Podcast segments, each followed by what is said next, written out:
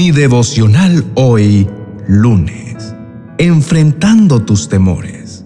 En el Evangelio de Lucas capítulo 12, versos 22 al 26, dice, Por eso les digo que no se preocupen por la vida diaria, si tendrán suficiente alimento para comer o suficiente ropa para vestirse, pues la vida es más que la comida y el cuerpo es más que la ropa. Miren los cuervos no plantan ni cosechan, ni guardan comida en graneros, porque Dios los alimenta.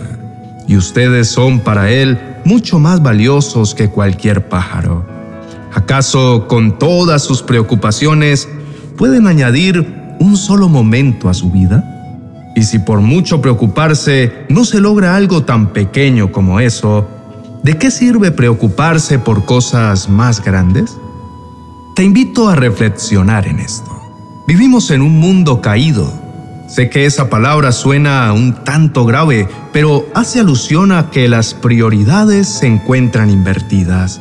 Es decir, que lo que realmente vale la pena y aporta para la edificación de nuestras vidas ha quedado en segundo plano y aquello que carece de valor se ha convertido en nuestra más grande obsesión y aquello por lo cual estamos dispuestos a sacrificar lo que sea por conseguirlo. No estoy hablando de que tener una buena calidad de vida, riquezas o posesiones sea algo malo, pero el cómo muchos de nosotros asumimos el reto de alcanzar ese estatus de vida, llegando incluso a sacrificar nuestras relaciones familiares, y hasta nuestra relación con Dios, es lo que pone en evidencia la gravedad de vivir en función de lo que tenemos. Otro gran problema, y que es del que quiero hablarte en este día, es que a causa de tener las prioridades invertidas, solemos caer presas del miedo, del afán y de la ansiedad. Pues sin darnos cuenta, sentimos que tenemos que tomar el control de nuestra vida, pues sientes que todo se te descarrila y allí es donde intentamos hacer lo que nunca debemos intentar, y es ser el Dios de nuestras propias circunstancias, desplazando a Dios del centro y viviendo en función de nuestros propios sentimientos o experiencias. Por eso es por lo que hay más de 300 versículos de la Biblia que contienen la frase no temas Dios está familiarizado con las preocupaciones de sus criaturas.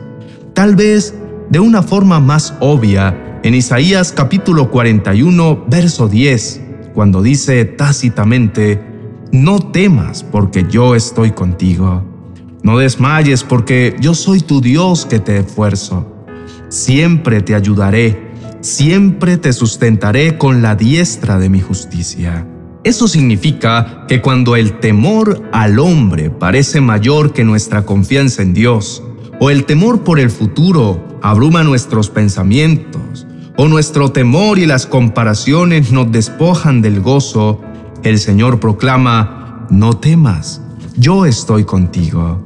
Y si el Todopoderoso está de nuestro lado, ¿por qué seguimos teniendo miedo? La persona que vive atemorizada llena de inseguridades, se castiga a sí misma. Quien se encuentra bajo el poder del temor vive en un verdadero infierno. Muchas veces nos vemos afectados por el miedo irreal que es producido por una situación inexistente que se genera en nuestra mente, aunque no exista el peligro verdadero. Son escenarios inexistentes disparados por un pensamiento de mentira. Ahora bien, Jesús llama a Satanás padre de mentira, mentiroso. Él sabe trabajar con los pensamientos. Él suele filtrar mentiras disfrazadas de verdades para que las tomemos y las instalemos en nuestros corazones y veamos a través de ellas como lentes que distorsionan por completo nuestra realidad.